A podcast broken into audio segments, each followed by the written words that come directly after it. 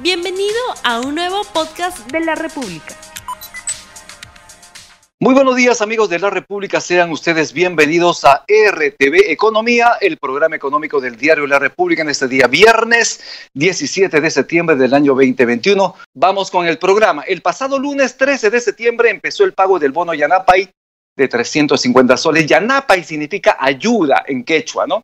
El primer tramo es para más de un millón cien mil beneficiarios de los programas sociales Juntos, Pensión 65 y Contigo pero se sabe que desde este lunes 20 de septiembre ya se abrirá una plataforma web para conocer si a usted le corresponde recibir esta transferencia económica y obviamente para hacer frente a esta pandemia. Sobre esto vamos a conversar con Liliana La Rosa, la licenciada Liliana La Rosa, ex ministra de Desarrollo e Inclusión Social y decana del Colegio de Enfermeras del Perú, a quien justamente le damos la bienvenida. Muy buenos días, licenciada Liliana La Rosa.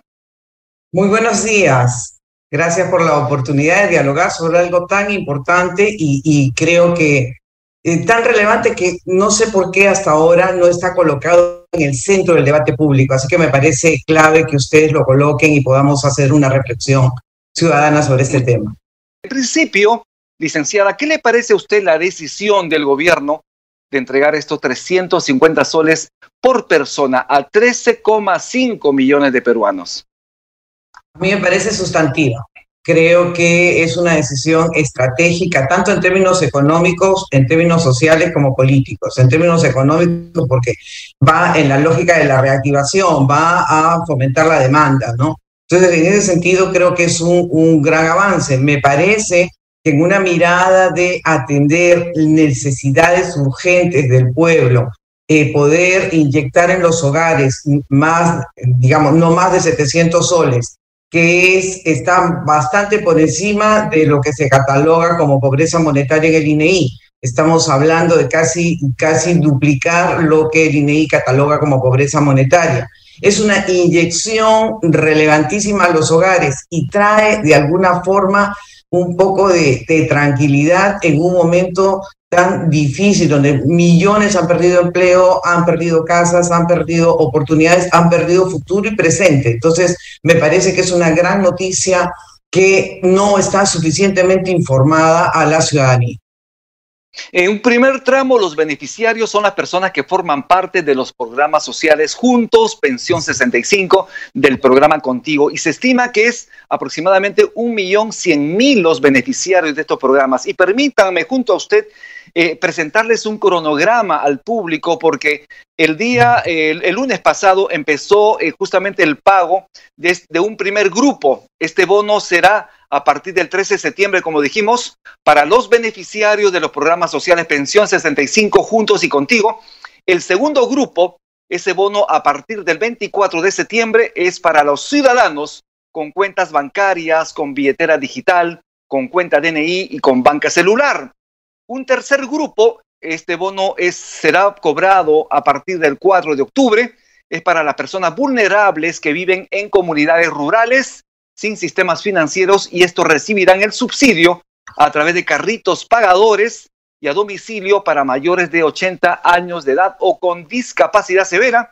Y además un cuarto grupo es un bono a partir del 7 de diciembre para las personas que no poseen una cuenta bancaria y que recibirán el pago en las ventanillas del Banco de la Nación. ¿Qué le parece a usted, licenciada, este cronograma de pagos del bono Yanapa y Perú? Mira, hay 11 formas de pago. Se han vinculado, además del Banco de la Nación, 17 entidades financieras privadas. Eh, se ha movilizado al país en una mirada de inclusión financiera. A mí me parece una super noticia. Nosotros, Rumi, como bien sabes, en el momento que estuvimos en la gestión del MIS y fue parte de la razón por la que salimos de la gestión, fue porque propusimos que todos los subsidios estén por encima de la línea de la pobreza monetaria que sostiene el INEI. Eh, ¿Qué quiere decir eso? Mira, si hace 15 años o 16 le pagamos 100 soles a las madres del programa Juntos, este bono realmente es una maravillosa noticia, porque de recibir 100 soles durante 15 años, hoy día vas a recibir 350 soles y si hay más adultos en casa y, obviamente casi todos tienen responsabilidades de niños y nietos, vas a recibir hasta 700 soles. Es una inyección importantísima. Pero necesitamos con este bono, con este paso que ha dado el gobierno de subir un bono a niveles que están por encima de la línea de la pobreza monetaria, para los que siempre han estado recibiendo por debajo de la línea de pobreza extrema. Acuérdate que pobreza extrema se tipifica como aproximadamente entre 190 y 200 soles. El que gasta menos de 190 o 200 soles está en pobreza extrema. Entonces le estás dando una inyección que lo lleva a casi la línea de la pobreza, que son los 370 soles que tipifica el INEI, le están dando 350, bueno, es casi la línea de la pobreza. Deberíamos pensar en mejorar ese bono que reciben los de pensión 65, que son, sobre todo los reciben los mayores de 75 años, en realidad ahí se ha concentrado pensión 65, ya no trabajan, están en condición de riesgo, si tú le subes el bono a ellos a 350 o 390 y lo sacas de la línea de la pobreza, estaríamos desapareciendo la pobreza eh, en nuestro país, la pobreza rural de los mayores de 65 años. Dime si eso no sería un logro del Bicentenario. Creo que este gran esfuerzo... ¿Cómo? es importantísimo, decíamos, un logro importante en este año, el año del bicentenario, como usted Sería una maravilla, pero no se lo están planteando. Ahorita están planteando esta inyección del bono universal y, mira, Rumi, eh, eh, la sociedad todavía discute la inyección del bono universal. Dicen que no hay que gastar.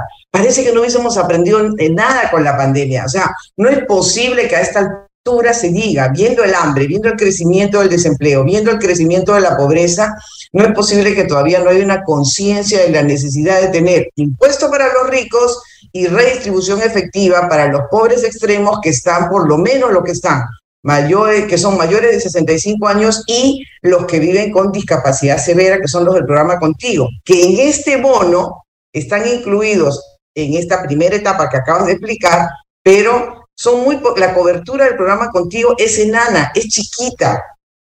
Necesitamos que, todos los que han sido diagnosticados con discapacidad severa y los que están por diagnosticar, que están sobre todo en las comunidades rurales, donde no llega el médico que tiene que certificar la discapacidad severa, todos ellos deberían ser incluidos ya mismo en el programa contigo de forma permanente.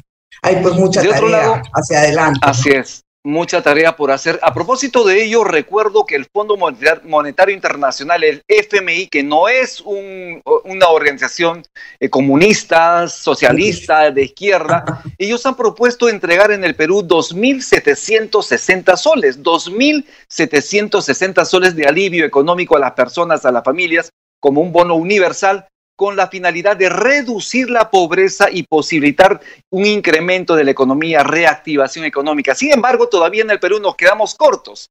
¿Es suficiente el apoyo de los 350 soles para el grupo de personas que están en situación de vulnerabilidad en el país o se va a requerir de mayores apoyos económicos hacia adelante? Rumi, eh, yo felicito tú que coloques este tema del Banco Mundial y de las, de las agencias internacionales, porque mientras en New York nadie, o bueno, hay un pequeño grupo que se opone, pero en general no se oponen al impuesto a los ricos, acá ni siquiera se puede hablar porque ya pues eres este, comunista total, ¿no? Acá no se puede hablar de impuestos progresivos inmediatos y, debería ser parte de la tarea de una reforma tributaria fundamental para poder tener mayor caja y poder tener mayor consistencia. Acá no se habla de eh, estos elementos de bonos que son por justicia. La gente cree que es caridad, que están repartiendo la plata de todos y que no vale la pena, perdón. Son millones de personas que han sostenido nuestro país en las peores crisis y hoy son mayores de 65 años o personas que nunca han tenido una oportunidad porque tienen discapacidad severa y el país no ha garantizado sus derechos. Bicentenario, igualdad, igualdad de derechos ante la ley, pero desgraciadamente los pobres siguen viviendo en condiciones absolutamente precarias. Son personas igual que nosotros. Todavía no hay esa conciencia de igualdad, Rumi. Tenemos la tarea de construir política social y yo felicito el programa porque creo que es por ahí que hay que darle. Hay que discutir lo que nosotros planteamos en su momento. Planteamos que no exista un solo bono que no es dádiva, que es bono para garantizar derechos, que no exista un solo bono por debajo de la línea de la pobreza monetaria que señala el INEI, que ya es una línea discutible porque en otros países ya miden pobreza multidimensional. Ok, aceptemos pobreza monetaria. Nadie debería tener un bono menor de 390 soles, nadie, porque la pobreza monetaria la están tipificando allí. Si estás por encima, ya sales de la pobreza monetaria. Bueno, deberíamos colocar el debate con Pedro Franque y con este gobierno y con la clase política y la sociedad toda este debate de garantizar derechos para quienes en este momento ya no pueden seguir trabajando o nunca han podido porque tienen una discapacidad severa y están en el último rincón del hogar en pobreza porque todos tienen que salir a trabajar y entonces la persona hemipléjica, parapléjica o con problemas de discapacidad se queda ahí solito sin atención. Así es, eh, desde el lunes 20 ya va a estar habilitada, estará habilitada la plataforma web de consulta para el resto de beneficiarios del bono Yanapay, ¿no? ¿Están dadas las explicaciones? ¿Son adecuadas las explicaciones a los posibles beneficiarios? ¿Qué falta hacer en este campo? Esto es igual que las vacunas, Rumi. No comunica. Ha mejorado el tema de las vacunas ahora con el Vacuna Fest, pero lo necesitamos en las 46 lenguas originales. Bueno, acá yo estoy impresionada. Esto es una maravillosa noticia. Son 13 millones de personas. Eh, son 7.9, casi 8 millones de hogares que se van a beneficiar. Estás movilizando al empresariado eh, privado, estás movilizando al Banco de la Nación, estás generando inclusión financiera, reactivando la economía a través de la demanda. O sea, tienes demasiadas externalidades positivas, tienes demasiadas buenas noticias como para que esto no esté todos los días en la República, en el comercio, en RPP, en todas partes. En la, eh, eh, necesitamos que los medios masivos de comunicación, los tiktokeros, los youtubers estén informando. La gente no sabe. Imagínate, una persona que es, eh, un ancianito que vive en el cerro y que está en condiciones de, de abandono. ¿Cómo se va a enterar que le toca este bono? No se va a enterar necesitamos que los promotores sociales del MIS, que son más de 200 mil, y los promotores de salud y toda la ciudadanía se comprometa solidariamente a informar, a ayudar, a incluir financieramente trayéndolos al banco o abriéndoles la cuenta, ayudar. Creo que esa es una cosa que hay que colocar. La solidaridad tiene que ponerse de moda y ahí me gustaría porque ese sea el lema que ojalá ustedes impulsen. Hay que informar, informar, informar. Precisamente el nombre del bono es Yanapa y la palabra Yanapa significa ayuda en, castellano, en quechua, ¿no? Uno de los temas importantes es la inclusión financiera. El pago del bono es la mejor oportunidad para incorporar a las personas al sistema financiero a través de una cuenta bancaria o de una billetera electrónica. Así es, y también está lo de cuenta DNI que ya se está, eh, que está reglamentado en el Banco de la, Nación, ¿no? Yo creo que ahí al respecto, eh, eh, Luis, no recuerdo el apellido, el, un clásico de la, de la tributación, Arias, Luis Arias estaba planteando... Luis Alberto Arias Minaya. Luis Alberto Arias, estaba justamente planteando la necesidad de repensar el Banco de la Nación. El Banco de la Nación tiene mucha presencia nacional, pero hay zonas, sobre todo zonas de pobreza a las que no está llegando y que podría diversificar su forma de llegar a, los sectores más pobres. Y creo que es tarea, es tarea y debería ser sin costo. Cuando yo estaba en el MIS, a mí me sorprendía muchísimo que el banco siempre nos cobraba como si fuera banco privado, ¿no? Y lo que necesitamos allí eh, nos, nos cobraba por pago persona, ¿no?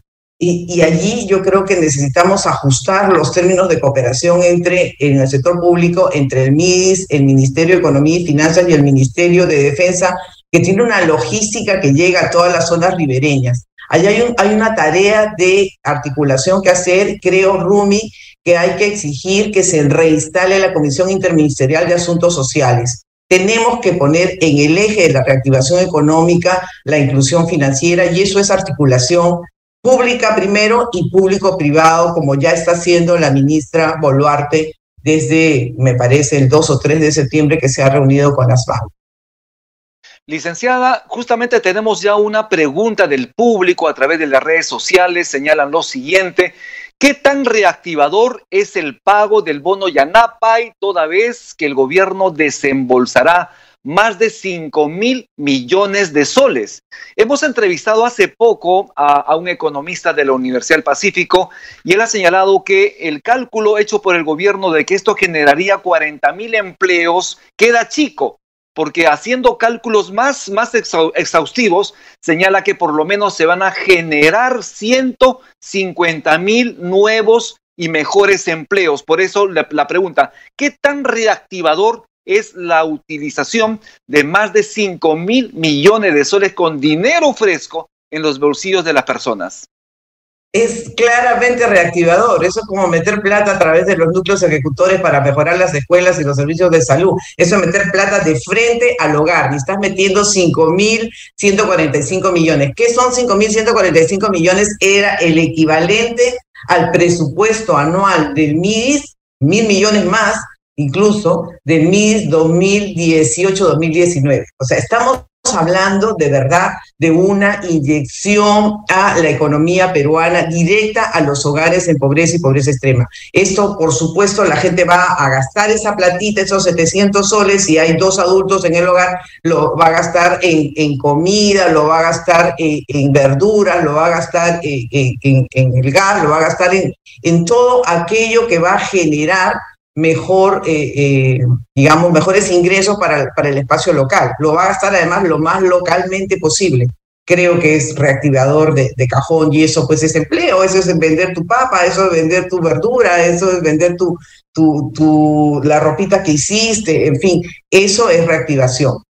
Bien, muchísimas gracias. Yo le agradezco muchísimo, licenciada Liliana La Rosa, por su participación en RTV Economía. Sus palabras finales, 15 segundos, por favor, para despedirse del público. Yo creo que la solidaridad es el eje de toda reactivación económica. Necesitamos generar relaciones de confianza en el país y las relaciones de confianza son los que garantizan la democracia. Eso tenemos que generarlo juntos. Así es que construyamos un país más igualitario, pero desde acá y desde la cabeza, pensando en que solo la, una buena economía, una economía saneada, pero una economía con redistribución nos permitirá vivir en democracia. Muchas gracias. Importantísimo, Muchísimas gracias a usted, importantísimo lo señalado, construir un país más igualitario. Hacia eso debemos apuntar. Muy amable nuevamente, muchísimas gracias Liliana La Rosa, ex ministra de Desarrollo e Inclusión Social y decana del Colegio de Enfermeras del Perú, estuvo con nosotros hablando sobre el tema del bono Yanapa y de 350 soles que empezó a pagarse ya a partir del lunes pasado 13 de septiembre. Y con esto hemos terminado el programa. Muchísimas gracias por su atención. Muy buen fin de semana. Los esperamos el día lunes a las 9 en punto en otra edición de RTV Economía. Tupananchis Camo, Berquecuna, Panicuna, Yacta Masicuna. Lo que quiero decir con esto es lo siguiente. Tupananchis Cama significa hasta que nos volvamos a ver. Huarcaicuna significa hermanos. Panaicuna significa hermanas. Yacta Masicuna significa ciudadanos del Perú nuevamente. Tupananchis Camo, Berquecuna, Panicuna, Yacta Masicuna. Que Dios los bendiga. No olvides suscribirte para que sigas escuchando más episodios de este podcast.